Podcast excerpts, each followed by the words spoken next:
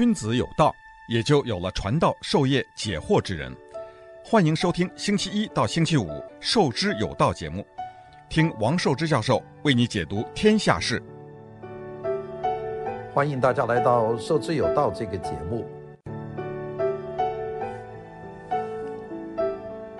我们讲这个节目呢，总是把新闻都拿来看一看啊，看看有些什么新闻是比较重要的。那么现在一打开新闻看呢，就一大堆的，这就是跟疫情有关。呃，另外呢，就是跟奥运会有关啊，这是这是最多的一些报道。疫情呢，现在都好像变成一个常态了，好像好像这每个地方的这个疫情啊都在反复。我在六月份那个时候情况好像有点好的时候，我曾经跟大家讲过说，这个七月四号啊，这个人这么一集中啊，恐怕会有反复啊。果然呢，到七月的下旬。这个就反复了，呃，特别我们讲过一次，就是那个 Delta 病毒，就是这个印度爆发这个变异病毒啊，它特别的厉害。那么这个到处乱窜，所以这个这个情况呢，就是其中的我们一个呃非常非常头痛的一个情况。其实呢，要讲节目呢，我也是尽量不要讲一些不愉快的东西。但是呢，这个病毒的这件事情呢，它还是不停的出现，所以你想不讲，也不行，因为它这个情况呢就越来越严重啊。那我们就说这个，呃，东京这个奥运会都还没有停呢，要到八月八号才结束的，那还有一个礼拜的时间。那么到现在为止呢，东京现在一天的这个感染的人呢都超过一万人，就是说当时举办以前就已经很多人吵，就是说不要举办了，呃，也没有办法，这个日本政府呢就是把这个事情扛上了。亏钱亏得一塌糊涂，不用说，这个事情还真真是免不了。这个结果呢，也是我们大家都都知道的，就是说一定是会有这样的结果。那么果然呢，现在就超过一万人了。那么还运奥运会呢还在继续举行，但是呢人数呢又又在增加，死亡率呢也在增加。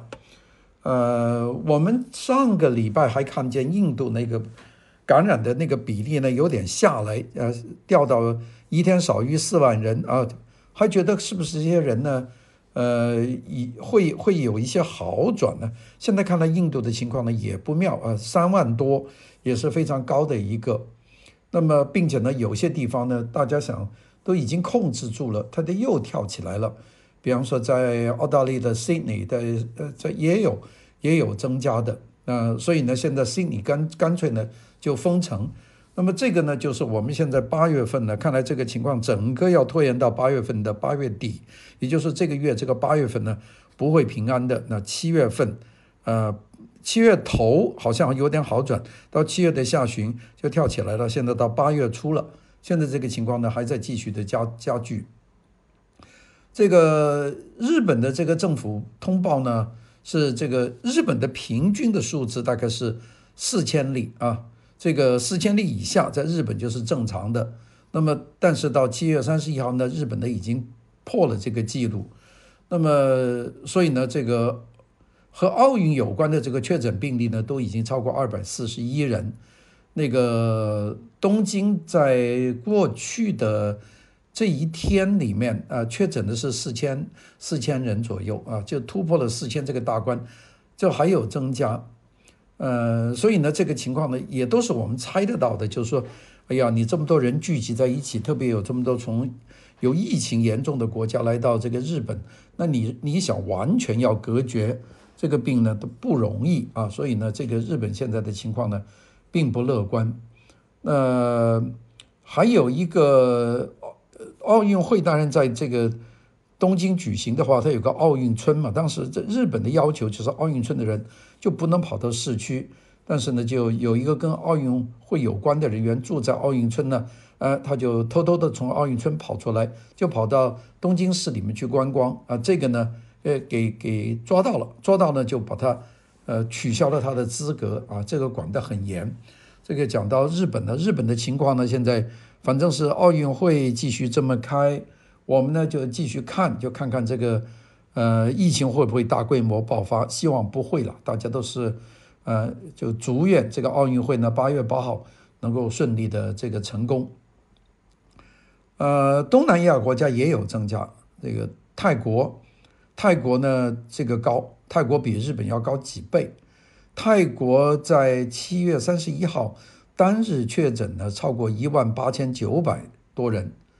那么这个泰国呢，并且呢，它的新增的死亡率是一百七十八人，也是创下单日新高。所以呢，泰国这个很严重。泰国从这个疾病一年以前发展起来到现在为止，这个累计的死亡率是四千八百五十七。那么在七月三十一号这一天就死了一百七十八，这个也是很很严重。这个泰国呢，这个百分之六十的病例是 Delta，就是这个。印度变异的病毒，并且百分之八十的病例呢，在一个地方，就在首都的曼谷，就是人多了。那我们也就很可以很容易的看出呢，这个病的一个传染的一个方式，那就是在人多，并且呢，大家不戴口罩的情况下，就会传染。你打了疫苗，好像都解决不了问题。呃，这些情况呢，事实上是，呃，大家都非常关心的。呃，中国大陆呢，一直是管得很严，凡是一出现这个有疫情有阳性，马上就就全部人都去那个做这个核酸检查。这个我们在上个月看见广广东啊，在广州就是这样啊，就发现了几个人，马上呢整片整片的关。六月份、七月份，这个就一下把他的遏制住了。这是中国大陆的一个非常强硬的方法，就是哪儿发现就马上把它堵住。那么堵到这个七月份，好像这个事情就已经过去了。哎，这个又出现了这个情况。这个情况呢，就是在南京。这个南京啊，讲什么道理讲，它也不太像，因为南京呢，它不像广州，它没有那么多的和外部的联系。要广州呢，是要防住不容易，因为广州它的那个它和香港和澳门接壤，那么来往的国际航班也特别的多。所以在广州要堵住呢，是很不容易的。但是广州呢，用了这一个月的经这个时间呢，基本上就把它堵住了。那么南京呢，这个地方呢，我们从来就没有想到它会出现这个比较大的这个爆发。结果南京呢，这次就是领招了。这一次的南京的这个出现的问题呢，是俄罗斯的飞机。那这个从俄罗斯飞回来的飞机，航班号码是 CA 九幺零。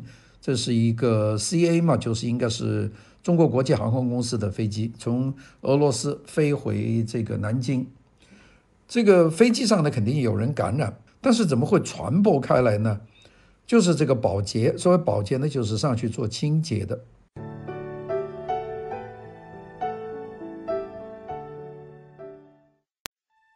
君子有道，也就有了传道授业解惑之人。欢迎收听。授之有道节目，听王寿之教授为你解读天下事。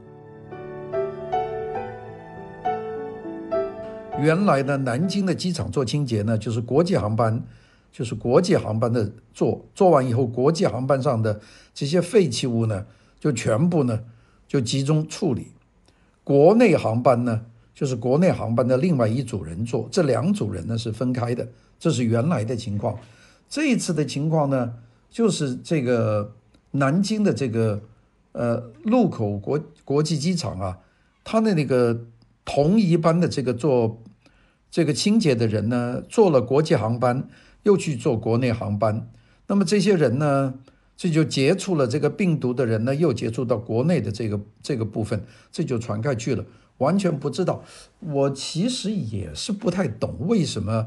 这个不把这个做国际航班的保洁的人员和做国内航班的这个保洁人员分开，我估计大概就是节约成本吧。不过这件事情呢，就是交叉感染，也就是说，把这个从俄罗斯感染的这个病毒呢带在国内，就是这么爆发起来的。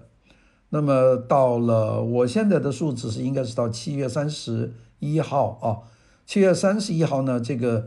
南京市呢，就是有一百九十几个人感染，那么并且呢，这也在扩散。这个扩散呢，这个呼吸道的感染呐，那这可怕就是你你几两个人在一起有十分钟待在一起讲讲话，或者大家在一个空间里面，比方吃饭，大家在隔壁左右，这就传染了。这个真是这个 Delta 呢，并且是快啊，非常狠。那个所以呢，这个在南京待过的人呢。就传出去了。传出去以后呢，就传到其他的，呃，中中国国内的其他的省份，七个省份呢、有感染。那么这个感染者已经超过两百人。在江苏省内呢，呃，现在呢这个病毒呢不但在扬州，也向扬州到宿迁到这些地方蔓延，并且呢有很多年纪大的人呢感染了这个病，他不知道，他呢跑去打牌，呃，跑去跑出去旅游。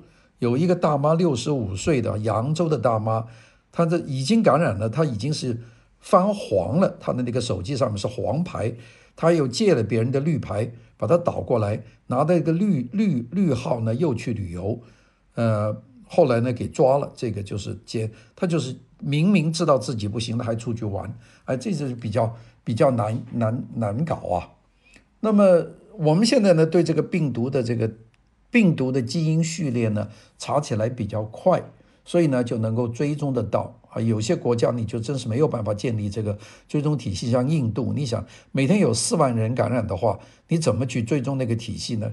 就是查不胜查。这个中国呢，就对这个事情呢就查得比较严，因为他只要有，他马上就查你到过什么地方，见过什么人，然后那些人都要做核酸检查，大概就是这样。那么现在因为这个病毒基因的序列。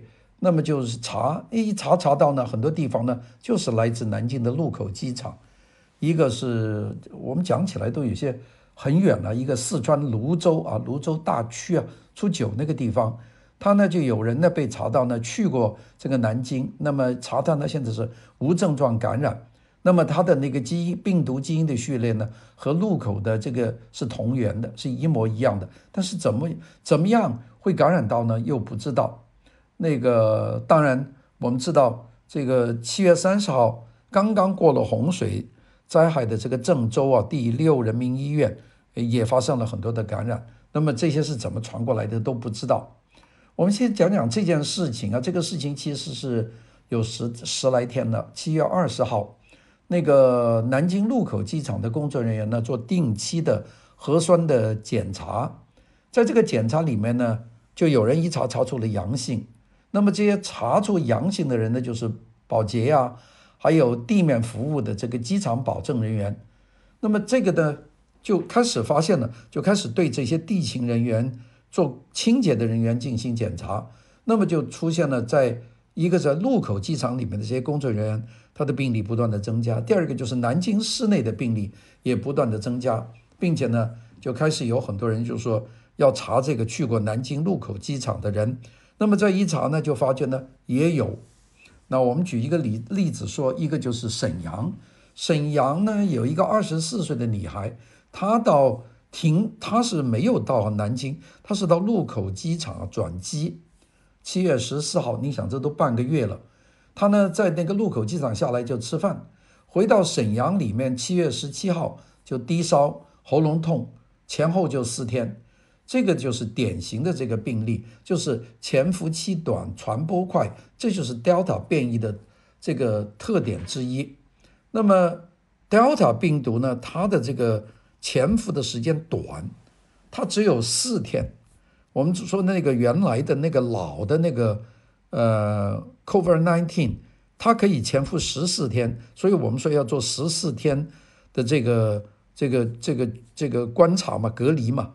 那么现在就四天，所以呢，它这个短，原来武汉测到的最快的是五天，现在这个 Delta 的是四天，就是我们讲这个沈阳的女孩，就四天里面，Delta 病毒，呃，事实上呢，它是进入中国就比较早的了，今年广东的五月份、六月份的这个传播里面就已经有这个 Delta 病毒，那么病毒呢，在广东发现首个案例以后，仅仅十天，他就完成了五代的这个传播，就是一个人传到第二个人，第二个人传到第三个人，第三个人传到第四个人，第四个人传到第五个人，十天可以传五个，极为的快。所以呢，就是一个老太太跑去喝早茶，喝完以后就感染了，并且那个不但旁边跟她一起喝茶的人感染了，连那个服务员都感染了，就这么厉害的一个病毒。所以呢，从七月二十二十号，南京发现的首样的这个阳性标本以来十天之内就到了三十号，南京呢就一百八十多人感染。那么现在呢，我们还不知道。现在呢，从南京以后呢，我们看见它那个传播呢，基本上像烟花一样。这个烟花一样呢，一个就是到了呃中山啊，到了广东就就坐飞机走了嘛，到芜湖，到宿迁，到大连，到沈阳，到四川的绵阳，这些这些城市里面去过南京的人做的这个检查呢，他们都去过这个路口。都去过这个机场，都是从这个机场过的，这个就很厉害了。那个广东的中山，这个七月二十五号就已经发现了。那么其实呢，就发现这个中山的这个感染者姓郭，他和禄口机场的这个坐那个 CJ 五八四六另外一个航班的保洁员呢，这个感染源是高度的相似。而为什么这个 CJ 五八四六这个国内航班，这个南航的这个保洁员会有呢，就是因为这个保洁员呢，又同时去打扫了这个俄罗斯的那个班航班，那这就是搅在一起了。这条线路很清楚，就俄罗斯传进来，然后再传传到各个地方啊，这个其实是挺挺挺清楚的这条一这个传播的线路。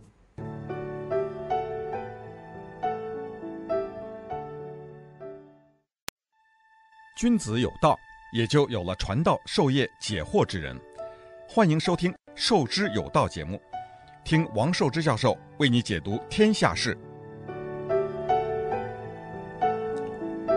我们今天讲那个关于这个病毒的这个传播，那么今天呢，特别讲讲中国的这个传播，主要是中国这个线路比较清楚，有很多国家呢我们讲不清楚啊，包括美国。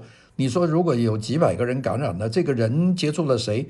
我们没有一套这么完整的这个追踪的系统啊。印度就更不用说了，那就是巴西啊，这些都没办法。但是看中国呢，我们就看得很清楚。从俄罗斯的一个国际航班飞到这个南京禄口机场，上面有人感染，并且呢，可能有他的用过的东西啊，这些东西呢被这个呃去做清洁的清洁人员呢把它。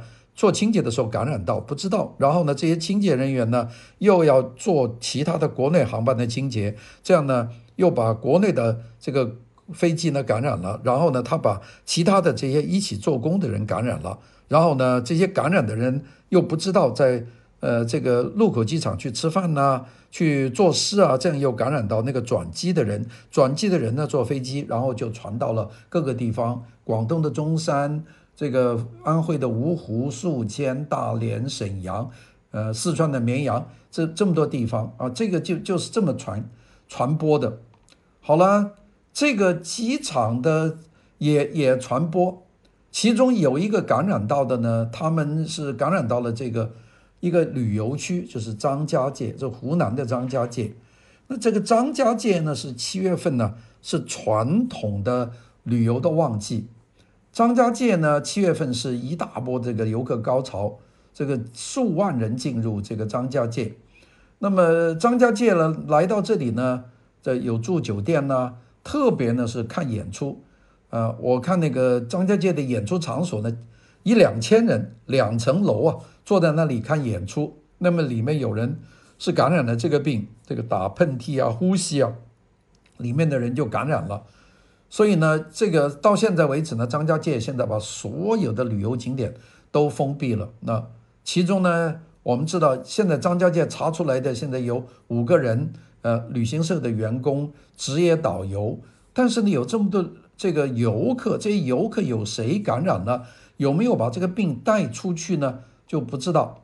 这个张家界呢，事实上呢是已经呃离开了这张家界。我们看到。大连，就辽宁大连，七月二十八号公布的四名感染者，就是七月二十二号的晚上，在张家界的这个魅力湘西剧场的第一场演出。这场演出里面大家都在那里，在那个地方染上的。当然，这个病不是在大连出的，也就是说在演出场所里面被感染。那么，光感染的这个大连的人还有谁呢？所以呢？大连的这四个感染者当中呢，事实上他们呢有三个人他是从大连坐飞机来张家界的途中，是飞到了南京的禄口机场转机。那么转机以后再飞到张家界，晚上再看这个演出。演出的时候呢，大家做这个不同，他不认得的前前后后的，这样就已经感染过了。好了，我们就赶快去查这个张家界这个看戏的这场人。这个张家界看戏的这个人里面呢，又有人感染。江苏的淮安就有四个人在这里看了演出，现在呢也感染出阳性。那么这一这一批啊，就看出了这个感染的这个轨轨迹啊，就非常的这个非常清楚。那个我们知道这一场演出里面有感染者，就是七月二十号的这一场，所以呢就马上就通知这个戏这个魅力湘西剧场啊，赶快去查。那么这个。看了这个演出的人有多少呢？前前后后来这个剧场的有七万多人看过演出，所以呢就把这个七万多人的这个登记的这个就交给了这个防疫部门。那么这个其实，在二零二一年的七月份，这一个剧场是已经接待了九十万人看演出，所有去张家界的人都看演出。那么如果当中有感染，感染这些人走了以后，病毒留在椅子上，第二场的人来看就会感染，所以呢，这个是非常厉害的。我们再看看看演出的人呢，这个这一年张家界看演出的这个人九十万人，超过了二零一九年就是疫情的这超过了百分之五十五，也就是特别多。所以呢，应该说是二十年以来张家界看演出的人规模最高的就是这一切。哎呀，所以呢，就一连串查了，七月二十号到七月二十五号，就一连串的去查去过张家界的游客里面，那么其中呢就有很多人，这些人呢还不光是看演出，他们在张家界森林公园、天门山森林公园、大峡谷等等地方游玩，那么这样又查出来的，北京也有一对夫妇呢确诊，也是在张家界染上的，那么所以呢这些就是。搞得张家界呢，所有的景点呢都关闭啊，七月三十号全部关闭。那么关闭的时候，还有一万一千九百人还留在张家界，还没有走，一共是分成七百五十四个旅行团，你看多少人呢？所以呢，这个张家界呢，马上就发了一个公开信，要求所有的这个旅客离开前呢，要做三次的核酸检测，才让你走。并且呢，这个病呢又染到了张家界的这个街区。张家界有两个区，十一个街道是中风险地区，所以呢，张家界的这些居民小区呢都实施封闭性的管理。所以呢，所有的张家界的旅游呢，就基本上的就全部都停了。这个就是说明难。我们说难的呢，还有这个有人呢从张家界玩完了以后呢，就去到湖南的常德啊，洞庭湖边。一家三口，那就跑到洞庭湖来玩，坐那个游船，叫做紫河三号游船。这个游船呢，四十三个座位，是全封闭性的高速的航船，通过透明玻璃看景色。呃，坐的时间呢，大概三个钟头。那么这个有三个的人呢是来自成都的，两个人呢是承德本地的，三个人是来自长沙宁乡的，在这个船上，这些人呢就都感染。就是这一条船上，紫河三号，那个这个这个其中呢，三个成都的呢，他们呢是从张家界出来的，也就是说，这三个成都的人在常德的这个封闭性的这个游船里面，从张家界感染以后，就来到了这个船上，来到船上七月二十二号，那么就坐在里面，就一起游，游完了以后，这个船上呢就有一批人感染了，你看多快，三个钟头。那我们就刚才讲，有三个人是湖南长沙，有两个人是常德本地，六个人是湖南株洲，一个人湖南湘潭，就被这个三个来自四川成都的感染了，这不就是游了三个钟头？那么所以呢，这个都感染了，那么并且呢，这个感染呢又传到了别的地方，啊，这个我们就说其中有六个株洲的被感染。这两个感染的呢，在下了长的这个船呢，又出去出游。那么出游以后呢，又感染到这个株洲的其他的人。那个船上湘潭是有七个人登船，有六个人呢是阴性，一个人呢是阳性，就是你关在上面。所以这一搞呢，搞到湖南常德也把所有的旅游景点、呃游乐场所、电影院都都关掉了。哇，这个事情连锁的。我们说这个事情呢，我们说有人就打牌，老人家就搞出来了，就是这个呃扬这个扬州啊，江苏的扬州，扬州的病例呢，这七月三十号已经是三十个了。扬州呢，这个三天就报了十六例的病例，并且呢，有十五个都是六十岁以上的老老老年人，在哪感染的呢？就是这个棋牌室打牌或者看牌，这老人家没有事情做，就在那看牌。